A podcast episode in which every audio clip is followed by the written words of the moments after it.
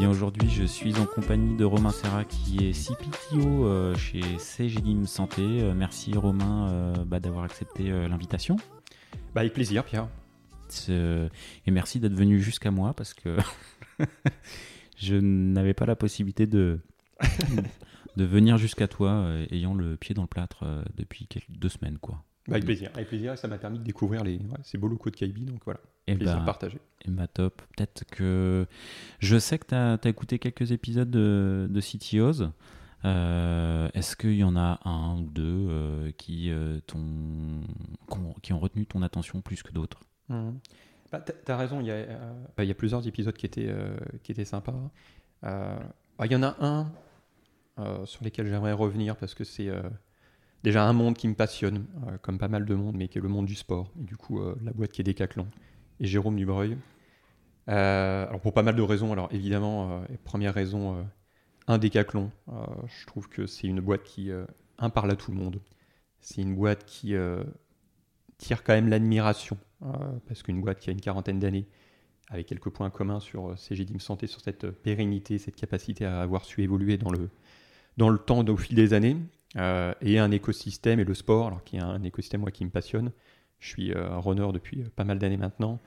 j'ai eu l'occasion de faire pas mal de marathons, donc évidemment bah, une boîte comme Decathlon ça parle. Et bah, dans l'épisode de Jérôme, il y avait un ou deux points ou une ou deux valeurs plutôt qui me parlent, qui me parlaient chez SNCF Connect.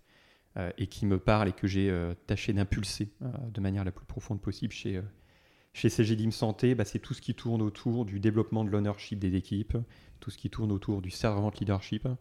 Et ça, c'est quelque chose que je trouve que euh, dans la façon dont il euh, le racontait, euh, bah, c'est quelque chose qui me parlait. et c'est quelque chose qui, je pense, quand on veut porter une ambition, une ambition dans la durée et d'avoir ces enjeux moyens, long terme, bah, ça passe par ça. Ça passe par avoir un collectif solidaire, un collectif complémentaire, et un collectif qui est capable de porter euh, une ambition. Euh, et pour porter une ambition, bah, ça passe par euh, être capable d'embarquer l'ensemble des équipes dans, dans cette capacité à, amener ce, leadership. Et pas évident d'embarquer un collectif quand le collectif, enfin de mémoire, il me semble que la partie produit et tech, c'est plusieurs milliers de personnes en fait hein, chez Decathlon. Donc là, on parle d'un.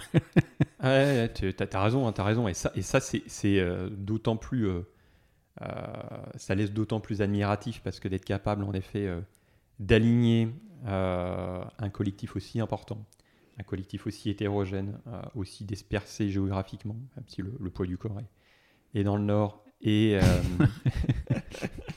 et malgré tout d'amener cette impulsion d'ownership dans les équipes.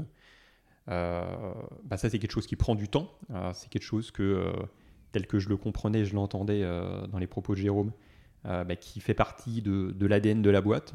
Euh, et je pense qu'il y a même pas mal de boîtes qui, sont, qui se sont montées ou qui ont, une genèse beaucoup plus récente et qui n'ont pas encore réussi à incarner ça dans la culture et dans l'ADN de la boîte.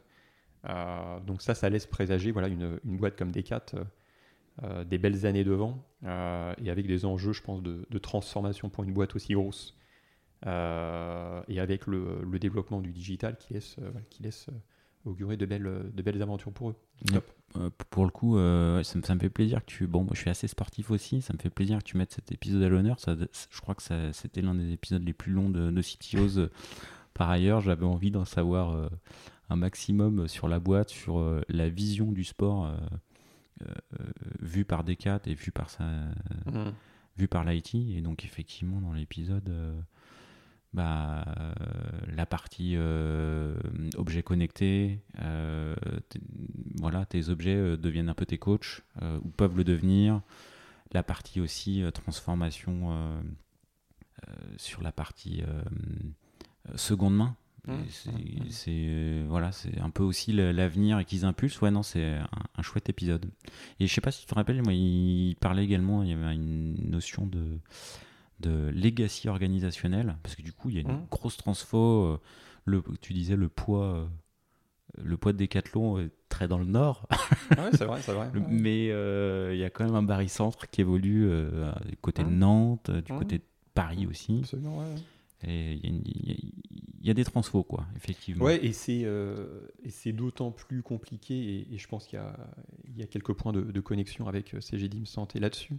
Euh, c'est des boîtes qui euh, peuvent être perçues comme des boîtes assez traditionnelles de base, euh, une quarantaine d'années, euh, et en même temps des boîtes qui ont réussi du coup à, muter, on va dire, et à embrasser les grands virages technologiques, qui eux n'ont pas eu peur aussi de se mettre un petit peu en difficulté et un peu en rupture sur certaines choses, tout en gardant voilà, ces, fondamentaux et cette base très solide et cette culture très solide qui fait que voilà, le, euh, on est capable d'amener du changement, euh, mais tout en gardant euh, un ADN de boîte euh, voilà, qui fait que euh, ces boîtes parlent, parlent à tout le monde et ouais, ils, sont des, ils sont des belles boîtes. ouais.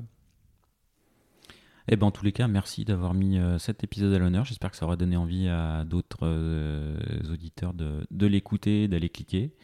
Et, euh, et à très bientôt. À très bientôt! Thank you.